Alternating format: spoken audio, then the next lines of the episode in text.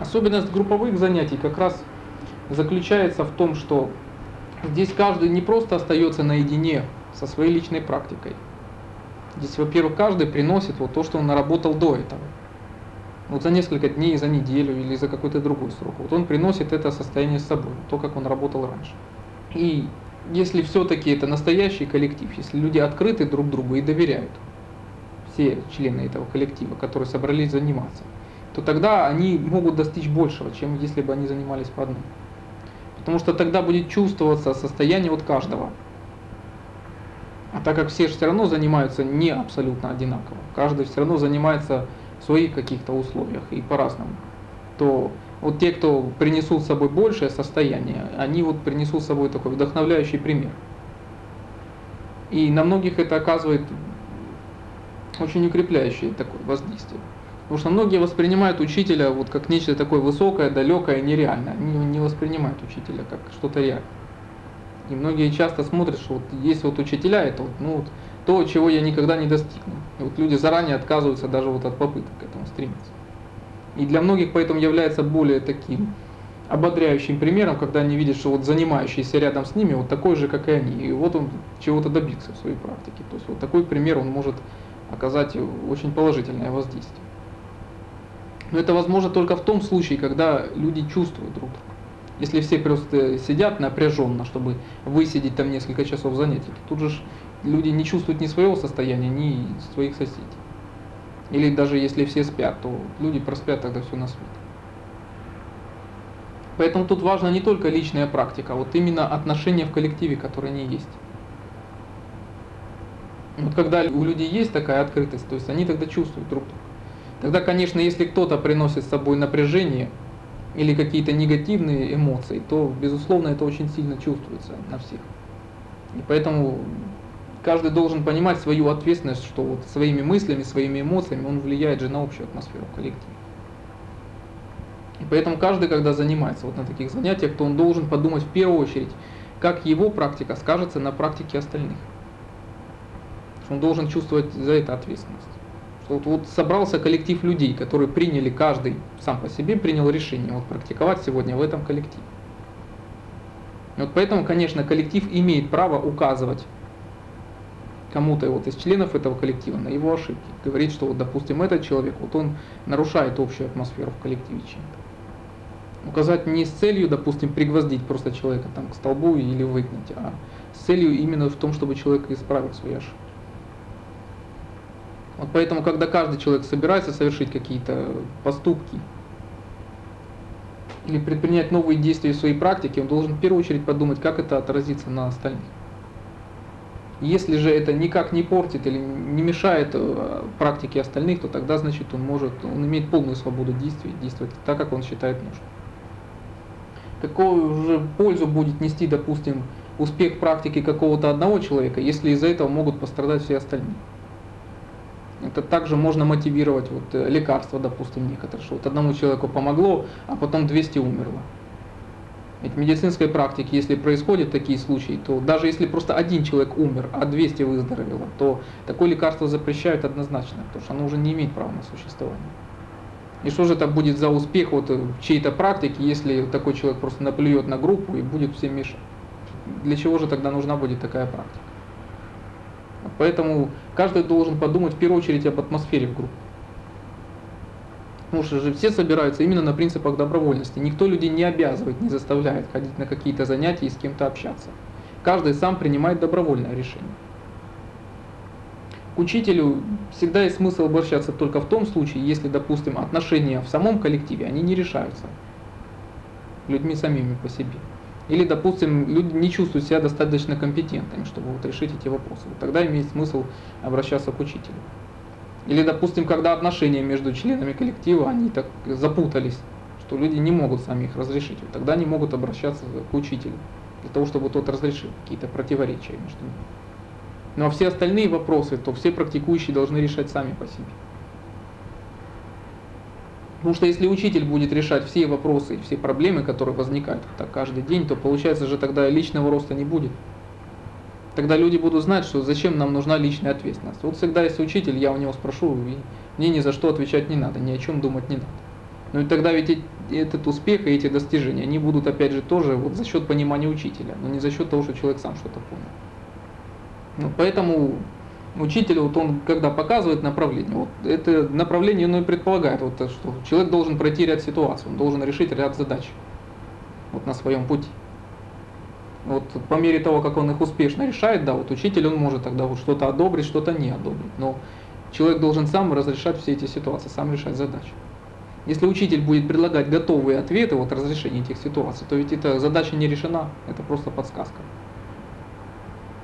Это вот тогда будет только имитация пути. Вот когда человек получит часть подсказок, вроде бы барьеры преодолены, но человек же не прошел не прошел эти этапы, то есть он не выработал в себе никаких новых качеств, понимания не прибавилось. Это будет только иллюзия понимания. И вот поэтому, когда учителя вот так покидают таких учеников, то и оказывается, что там в практике ничего и нет. Это все держалось только за счет понимания, за счет силы учителя. Вот поэтому люди, когда беспрестанно вот так, что беспокоят своих учителей с решением своих мелочей, то они сами же себя вкратывают что к учителю следует обращаться только тогда, когда ситуация неразрешима. Или, допустим, человек сомневается, он не уверен. Или, допустим, когда человек предлагает уже готовое решение задачи. Вот он решил задачу и хочет вот проверить, насколько он правильно понимает эту задачу, насколько он правильно ее решил. Такой ситуации, когда ты не пошла вести со всеми на прогулку между занятиями, здесь больше всего играет, насколько договорились члены коллектива заранее. Если, допустим, заранее договорились о том, что, допустим, занятия будут проходить в такой-то форме, по такому-то распорядку, то, конечно, раз уж люди пришли на эти занятия, то тогда они должны придерживаться того распорядка, который выработан. Если такой распорядок не был выработан заранее, то, в принципе, каждый ну, волен придерживаться того распорядка, которым считает нужным. Ну, безусловно, хотя каждый все равно должен при этом подумать, что как это отразится на остальных. Если же практика остальных от этого никак не страдает, то в принципе каждый волен вести себя так, как считает нужным. И если тогда другие вместо того, чтобы заниматься, они только и будут думать, что вот кто там сидит или стоит или еще что-то делает, то тогда он вместо практики только отвлекается по сторонам. Но, допустим, вряд ли можно назвать такой спонтанностью или интуитивностью, когда люди приходят, допустим, как вот был случай, что вот один пришел на занятие, так, выпив бутылку водки, и решил проверить, вот как это отразится на практике остальных. То есть это же достаточно безответственное поведение. Кто-то вот приносит на занятие вот что-то свое. И получается вот тогда, что группа, она используется вот как для полигона, для чьих-то испытаний.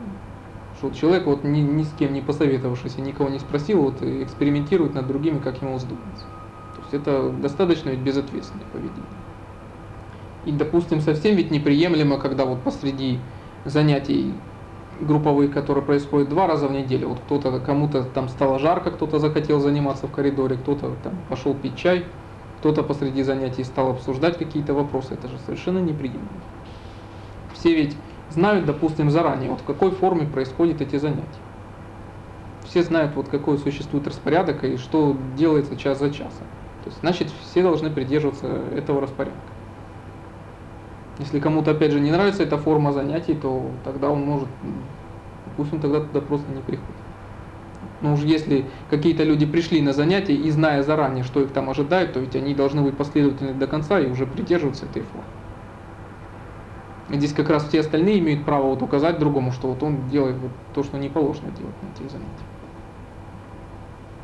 Самая большая безответственность коллектива, она может проявиться тогда, когда какой-то человек вместо практики постоянно на что-то отвлекается или постоянно совершает одни и те же ошибки, и коллектив вместо того, чтобы помочь, как может этому человеку, он просто закрыл на него глаза. Это самое жестокое поведение, вот, которое только может быть по отношению вот одних членов коллектива, по отношению к другим. Это кажется самым простым. Вот просто закрыть глаза, ничего делать не нужно. Вот человек мучается, страдает, и пусть страдает. Мы просто отвернемся, сделаем вид, что ничего не происходит. Это самое жестокое, что может быть. Вот многие так, э, люди избегают и моей помощи, и моего тоже так участия, потому что они боятся, что вот в их жизни начнет что-то меняться, начнет что-то происходить. Вот люди судорожно боятся этих перемен. Вот они хотят, что вот пусть мучатся, но вот так по-старому, что все вот будет в неизменной форме, чем вдруг произойдут какие-то изменения. Но тогда такие люди, они просто противоречат сами себе. Если уж люди пришли практиковать, чтобы расти и изменяться, то тогда они должны быть готовы к изменениям, может быть тяжелым и не всегда приятным. Если же эти люди хотят просто сохранить то, что у них было, ну тогда им лучше просто ходить куда-то там в клуб музыки или в тому подобное место. В этом проявляется терпимость по отношению членов коллектива друг к другу. В том, что людей не клеймят вот постоянно вот таким вот мнением, что у этого человека есть такой недостаток, и он будет пожизненно. Но другому человеку все равно остается возможность. Пусть он даже он сейчас себя так ведет, пусть он сейчас вот ошибается, но может все равно он когда-то все-таки изменит этот свой недостаток. Вот человеку остается шанс измениться. Вот когда ты вот, даже вот если ты вот что-то понял в какой-то ситуации, ты вот чувствуешь, допустим, свою правоту, тогда-то вот ты и предлагаешь вот эту свою позицию, свое мнение другим людям. То есть ты предлагаешь другим людям это тоже понять, вот то, что поняла ты. Да, у других людей тоже в свою очередь появляется такой шанс. Шанс вот что-то понять тоже, что и понял это. Вот то же самое происходит тогда в групповых занятиях. Вот если какой-то человек, он достиг все-таки внутри себя какого-то понимания. Вот он, он не прячет это в себе, он, он, он сам по себе со своей практикой, но он открыт, он открыт для всех, кто захочет это тоже увидеть в нем. И у других людей тогда появляется шанс это тоже увидеть, вот этот самый момент. А в особенности, если таких людей появится несколько, которые вот сделали такой прорыв в практике, и сразу у всей группы появляется очень много возможностей вырасти в своей практике. А вот таких ежедневных ситуациях, вроде бы в мелочах, вот здесь формируется вот это отношение.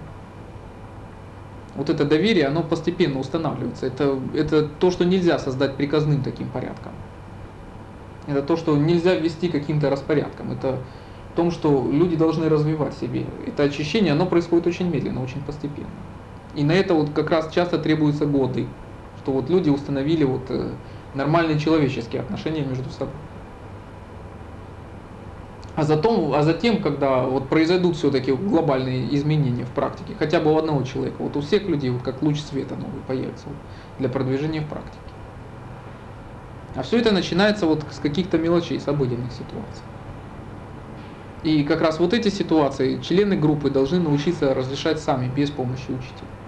А к учителю обращаться уже только в случае, допустим, ну вот чтобы там одобрить, вот правильно они решают эти задачи или нет. Ну, люди сами должны научиться разрешать эти все вопросы.